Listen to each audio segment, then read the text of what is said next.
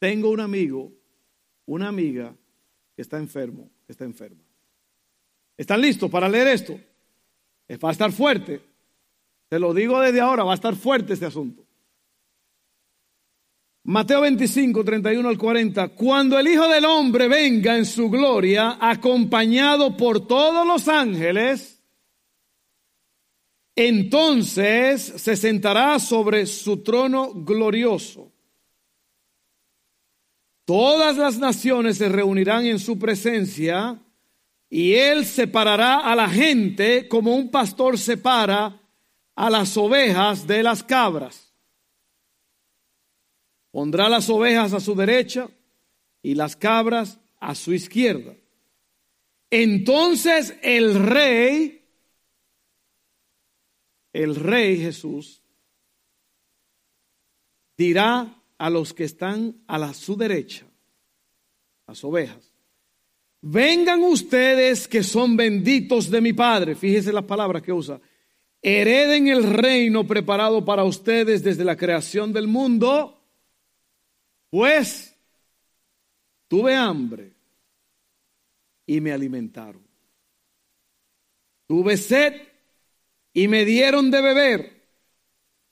Fui extranjero y me invitaron a su hogar. Estuve desnudo y me dieron ropa. Estuve enfermo y me cuidaron. Estuve en prisión y me visitaron. Entonces esas personas justas responderán, Señor, ¿en qué momento te vimos con hambre y te alimentamos? ¿O con sed y te dimos algo de beber? ¿O te vimos como extranjero y te brindamos hospitalidad? ¿O te vimos desnudo y te dimos ropa? ¿O te vimos enfermo o en prisión y te visitamos? Y el rey dirá, me gusta eso, el rey dirá,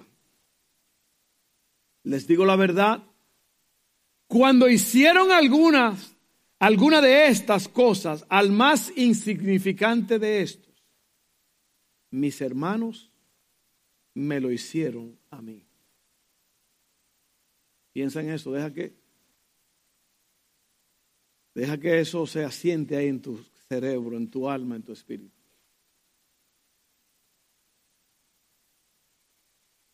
Todo reino tiene cuatro componentes, un rey, un territorio, leyes del reino y ciudadanos del reino.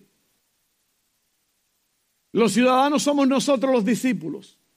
El territorio del reino es todo el mundo. Las leyes del reino, la palabra del Señor. Y el rey es Jesús. Y Él es el que está hablando aquí. El rey el mero mero, el Señor de señores y Rey de reyes está hablando. Y está hablando fuerte. Te está hablando a ti y me está hablando a mí. Ya yo le dije que sí. Vamos a ver qué le dices tú hoy. Porque lo más fácil es venir a una iglesia y calentar sillas.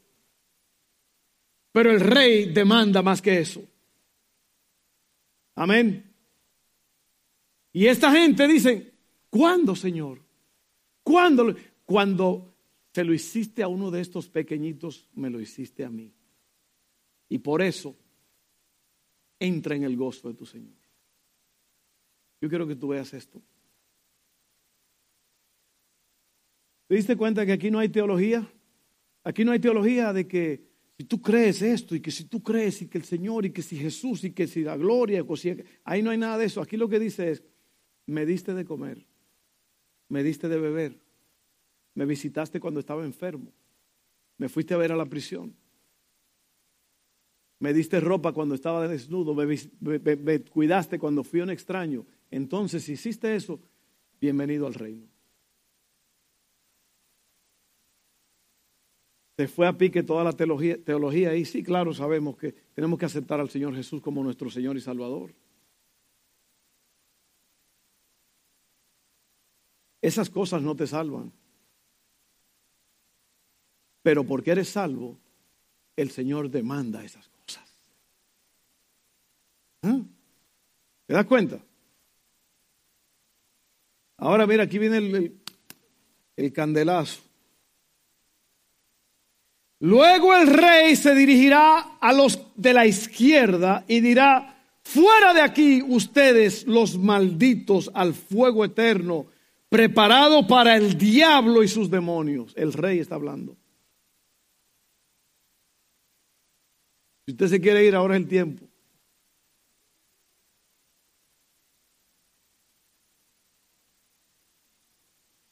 Pues tuve hambre y no me alimentaron, tuve sed y no me dieron de beber, fui extranjero y no me invitaron a su hogar. Estuve desnudo y no me dieron ropa, estuve enfermo y en prisión y no me visitaron. Entonces ellos responderán, Señor, ¿en qué momento te vimos con hambre o con sed? O como extranjero, o desnudo, o enfermo, o en prisión, y no te ayudamos?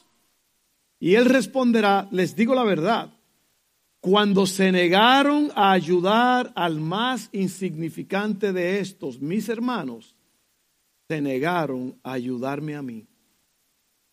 Y ellos irán al castigo eterno, pero los justos entrarán en la vida eterna.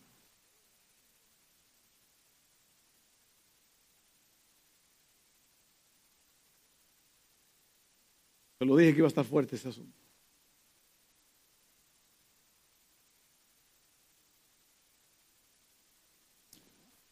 Hay que tener cuidado aquí, porque hay, hay gente, usted tiene que saber tener discernimiento de a quién que usted está ayudando, porque usted no va a ayudar a alguien que es un charlatán, un perezoso, que no le gusta trabajar. Usted me entiende lo que yo le estoy diciendo, usted sabe quién es el que necesita ayuda de verdad, de verdad. El problema es que a veces ha llegado esa persona a tu puerta y tú te has hecho el de la vista gorda. Y sabes que no fue a la persona que tú despediste, fue a Jesús. Jesús se fue sin comer. A mí me han dicho, no, no ayude. ¿Por qué tú estás ayudando a fulano? ¿Por qué estás pasando tiempo yendo al hospital? ¿Y por qué estás? Porque es a Cristo que se lo estoy haciendo. Y hay de la persona que se niegue a ayudar a uno de esos hermanitos de Jesús. Usted vio lo que pasa. Usted vio las palabras de Jesús. Él no dijo nada más, pues váyanse a un lugar de No, dice, eh, van a un lugar donde está el diablo y sus demonios. Malditos. muy fuerte, pero Él es el rey. Él es el rey. Y cuando el rey habla, la tierra tiembla. Nosotros a veces nos hacemos del, oído que como que no oímos y no sabemos.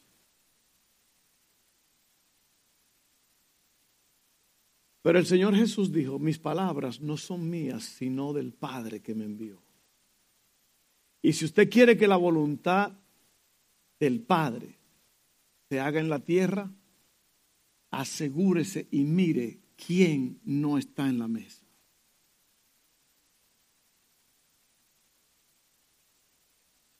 Tengo un amigo que está enfermo. La primera cosa que tú vas a hacer es activar el toque de ternura. Activa el toque de ternura. Y yo sé que aquí en esta casa hay ahora mismo personas que han estado enfermos con una enfermedad crónica difícil, han estado en un hospital, han estado internados, otros todavía están enfermos. Usted se va a familiarizar con lo que yo voy a decir ahora. Usted va a saber de lo que yo estoy hablando. Y yo no, esto no lo estoy hablando específicamente para nadie porque este mensaje ya se había hecho. La ternura es un estado de ánimo donde se mezclan la dulzura y el amor incondicional, que reconforta a quien lo recibe y a quien lo ofrece. Alivia a los niños, a los enfermos, a los deprimidos. Pero a veces nos cuesta expresar este sentimiento porque puede poner al descubierto nuestra propia vulnerabilidad. En cualquier caso, cuando ofrecemos ternura, nunca se busca la satisfacción personal, sino por el contrario, el alivio del otro. Esa es la ternura. Hay personas que le hacen bien a otro porque ellos se sienten bien haciéndolo. Ese no es el plan. Al final te vas a sentir bien, pero ese no es el plan. El plan es que, yo le dije esto en días pasados, el hombre fue golpeado y dejado a la orilla del camino, muriéndose. Y pasó un sacerdote, un levita, y no le hicieron caso, nada más lo miraron y lo dejaron ahí medio muerto. El samaritano pasó y vio el dolor, vio la necesidad, vio la ansiedad, vio la desesperación y se detuvo. Y limpió al hombre, lo cargó, lo llevó al lugar y lo dejó cuidado. ¿Sabe por qué? Los primeros dos dijeron, ¿qué me va a pasar a mí si yo me paro y ayudo a ese hombre? El samaritano dijo, ¿qué le va a pasar a él si yo no lo ayudo? ¿Te das cuenta? Este es el verdadero cristianismo. Aquí es donde se sabe. Aquí es donde el mundo sabe. Al mundo le importa un comino si usted es apóstol, profeta, teólogo, si usted es esto, si usted grita, si usted corre, si usted hace o deshace. La gente quiere saber si a usted le importa. Si a usted le importa, ellos van a acercarse a Jesús. Tú eres el que hace que la voluntad del cielo se haga en la tierra. Porque en el cielo hay misericordia. En el cielo hay sanidad. En el cielo hay salvación. En el cielo hay liberación. En el cielo hay vida eterna. Y tú y yo somos los portadores de todas estas cosas que te acabo de decir. Hay poder en ti. Hay poder en mí para cambiar al mundo.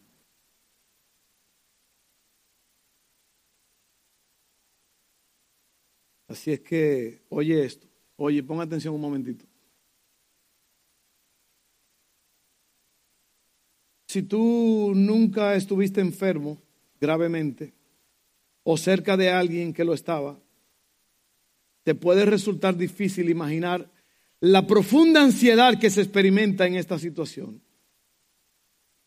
Primero aparece el dolor constante e implacable, tan persistente como la ley de la gravedad, empañando todo lo demás, hasta que el mundo queda limitado a la habitación del enfermo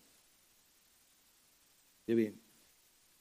Luego viene la debilidad, la incapacidad de controlar el propio cuerpo, de hacer funcionar bajo órdenes a ese cuerpo. Ahora el cuerpo se convierte en un enemigo, mirando, minando la moral y aún la fe. A nivel psicológico, la persona enferma experimenta una pérdida de control. Su ambiente familiar ya no existe Ahora vive en un medio ambiente donde tiene poco o ningún control sobre su vida. ¿Conoces a alguien así? ¿Has estado así? Mm. Oye bien. Antes de enfermarse, eh, la persona establecía su propio horario entre límites razonables, por supuesto. Decidía cuándo se iba a levantar y cuándo se iba a acostar, qué iba a comer, cómo iba a preparar la comida y cuándo iba a comerla. De pronto todo esto cambia. Ha sido a lo mejor internado en un lugar donde recibe el más excelente cuidado médico posible, pero ha perdido el control de su propia vida. Le dicen cuándo dormir, cuándo despertarse, cuándo bañarse y en algunas ocasiones espera que haga las necesidades cuando se lo ordenan. Luego de eso sigue el temor, el temor a, a lo desconocido. ¿Qué me va a suceder? ¿Me voy a sanar de esto? Después de esto podré seguir manteniendo a mi familia, cuidando a mis hijos. Yo te estoy dando todo esto para que tú entiendas lo que mucha gente está sufriendo y a nadie le importa. Pero Cristo dice que fulano tiene que estar en la mesa. Mi amigo, mi amiga. Y la forma de hacerlo es lo que te acabo de decir. Activa el toque de ternura. Actívalo.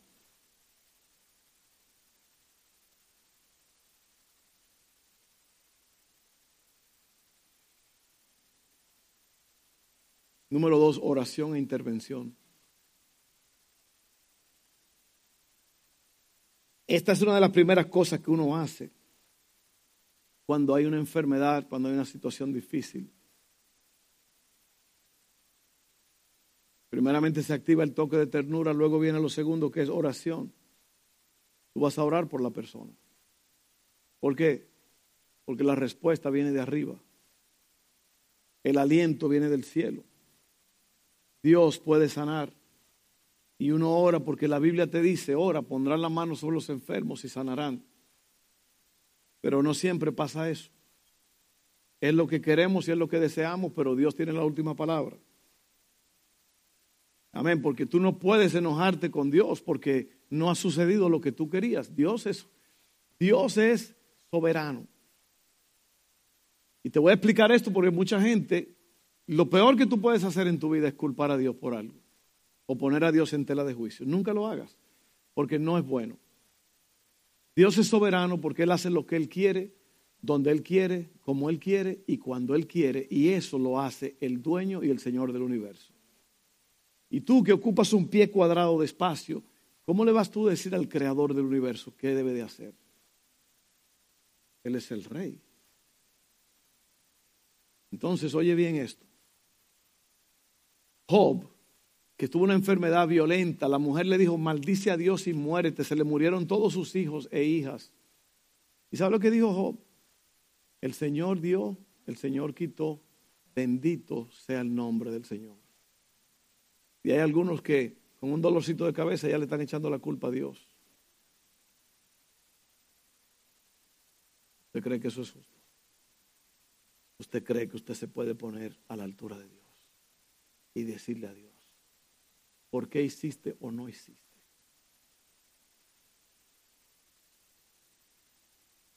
Pero si el proceso es más largo, entonces tiene que haber una intervención más directa, la cual nos lleva al tercer punto. ¿Qué hago cuando la cosa es más seria? Porque a veces tú estás ayudando a alguien y esa persona no se ha recuperado esa persona no ha podido ponerse sobre sus pies. Y la tentación es, ya le ayudaste mucho, ya está bueno, que alguien más lo ayude. Eso no fue lo que el samaritano dijo, ni hizo. El samaritano tomó la situación en sus manos. Y yo te desafío que tú hagas eso porque al que da al pobre, al que ayuda al que está desvalido, que no puede por sí mismo, Dios le va a dar abundancia para que siga ayudando. Y yo prefiero eso. Aquí es donde entra la creatividad y ese es el último punto. Y vamos a orar. ¿Qué hago cuando la cosa es más seria? Acuérdate que el amigo no está en la mesa, tu amiga no está en la mesa.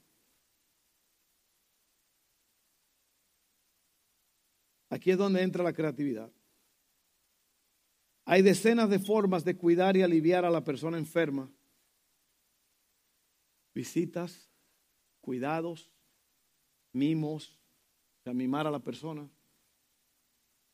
atención y tantas otras cosas. Aquí es donde tú entras en la creatividad. Mi esposa era cosmetóloga, o sea que se comía todo lo que había. No, en mi país decían, ella es cometóloga. come todo y se lo come todo. Es como la dieta keto que yo empecé. La dieta keto, que tome lo como, dijo el dominicano. Pero ella, ella tenía un trabajo que ella disfrutaba mucho porque ella, ella era la directora de la cosmetología en un salón de un hospital. Oye bien, entonces ella cuidaba y peinaba a los enfermos y ella disfrutaba mucho eso. Hay algo que ella le gusta que yo no sé, yo no sé con eso, pero a ella le gusta peinar a la gente que van a que allá se han ido. Peinarlos, maquillarlos y todo eso. No sé si yo podría hacer eso, pero conmigo no cuentes. No, no, no. Oye, oye bien. Entonces ella disfrutó eso. Y te estoy hablando de algo que el que está enfermo es el que necesita que lo cuiden, ¿sí o no? Entonces tú que estás bien, tú tienes que ser creativo en cómo vas a ayudar a esa persona. Esto no se predica los domingos en las iglesias. Esto no se predica, esto no se habla, porque todo el mundo quiere poder. ¡Wow! al Señor. Y aquí dice el Señor que tiene un trabajo nuevo. Y aquí dice el Señor que vienen días poderosos. Y ¡wow! Y eso es lo que la gente anda haciendo. Haciendo el ridículo. No, no. Dios quiere que tú vayas a cuidar al que no puede cuidarse por sí mismo. Eso es evangelio. Eso es Cristo. Esa es la salvación. Eso es compasión. ¿Tú sabes lo que quiere decir la palabra compasión? Sentir lo que el otro está sintiendo.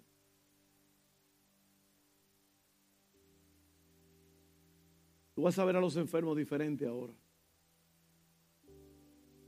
Si fueras tú sentado en esa silla donde nadie te ve, donde las horas pasan y se oyen hasta las cucarachas cuando pasan. y no hay nadie allí que te anime, que te peine, que te maquille, que te diga cómo te fue hoy y que se siente a tu lado con una sonrisa y te pase la mano por la frente. Ahí sí hay. Ahí es donde tú vas a ser creativo, ahí es donde Cristo entra, ahí es donde entran las hermanas de caridad que te hablé, la Madre Teresa de Calcuta. Es muy fácil criticar, son gente, esa religión. No, no, Señor. Ahí está Cristo. Ahí es donde está Cristo. ¿Sabe dónde está Cristo? En el toque de ternura. En poner las dos manitas así en la cara de esa persona y decirle, te amo, te amo, te amo, te amo, te amo. Todo va a estar bien. ¿Qué necesitas? ¿Qué te traigo? ¿Qué es el juego que a ti te gusta? ¿Qué es lo que te gusta? No le vaya a llevar dulces si tiene diabetes, está muriendo de diabetes. El hospital tiene que tener cuidado que no lo asesine ahí. Toque de ternura es lo más poderoso que hay.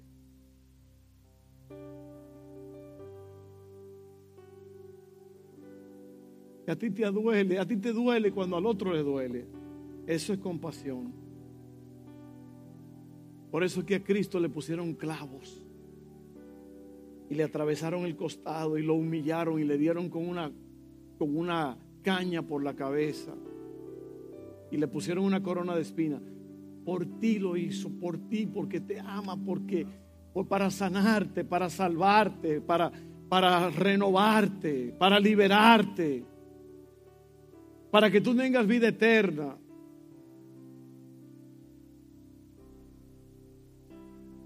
Un misionero llamado Charles Greenaway, uno de los más grandes misioneros que ha estado en este mundo. En los años 30 él fue al África, el primero, uno de los primeros hombres blancos que se metieron, se internaron entre esas selvas horribles. Mi esposa tuvo el privilegio de ser la secretaria de él por un tiempo. Y Charles Greenaway estaba predicando en una iglesia en Texas y había un hombre llamado Ira Stanfield, un hombre que ha escrito los himnos más grandes de la historia de los evangélica en los Estados Unidos.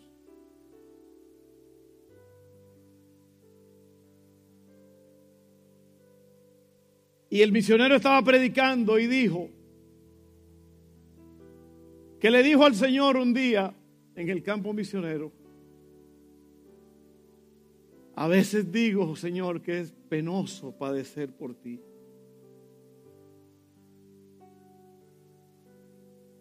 Esta carga que llevo es muy difícil de llevar. Y si usted no sabe lo que sufre un misionero, irse a otro país, vender todo, poner a sus hijos y a su esposa en riesgo por allá, y encima de eso, el diablo diciéndote, ¿para qué estás aquí? ¿Qué haces aquí en esta selva?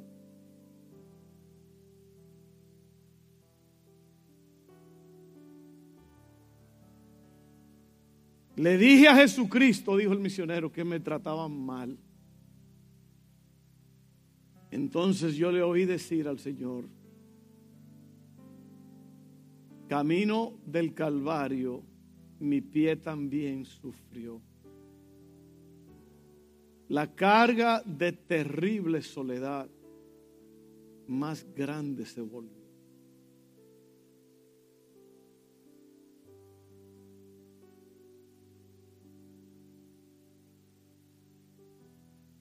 Vas a ver el sufrimiento de una forma diferente, yo espero, después de hoy.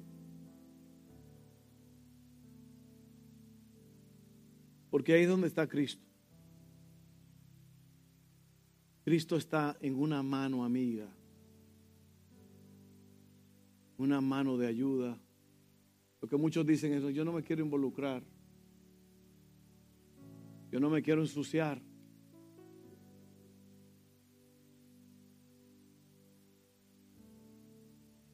Yo no quiero limpiar a esa persona.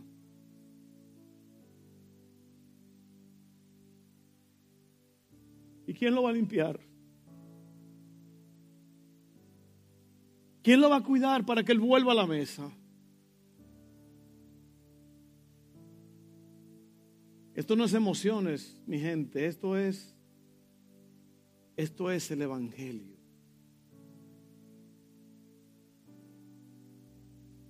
El Evangelio es que tú actives el toque de ternura, que tú ores e intervengas y que tú te muevas cuando las cosas se pongan más serias. Amén. ¿Cuántos me aman todavía? ¿Cuántos aman a Dios? Vamos a orar, Padre, gracias por este tiempo. Bendigo tu nombre, Señor. Gracias, Padre. Corrígenos, enséñanos, encamínanos. Este mensaje sea un, aprendizaje, Señor, para traer al amigo a la mesa, al que no puede. En el nombre de Jesús. Acuérdate de Mefiboset, que era lisiado de los pies y David lo trajo a la mesa. le dio valor. José vivía en un lugar de soledad que se llamaba Lodebar, lugar reseco. Y allá lo fue a buscar David.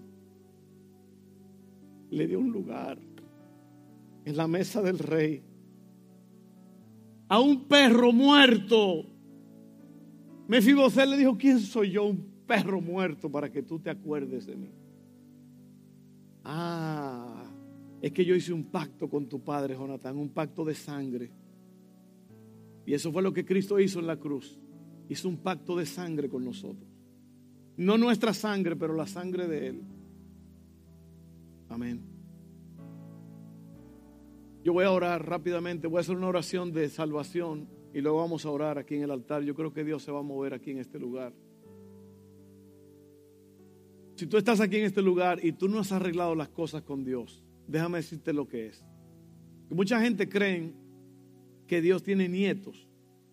Como papá y mamá eran cristianos, a mí me, cuando me echaron un chorrito de agua o esto, lo que sea, mira, mi esposa se lo dijo claro ahorita, los niños no saben lo que es el pecado hasta una cierta edad.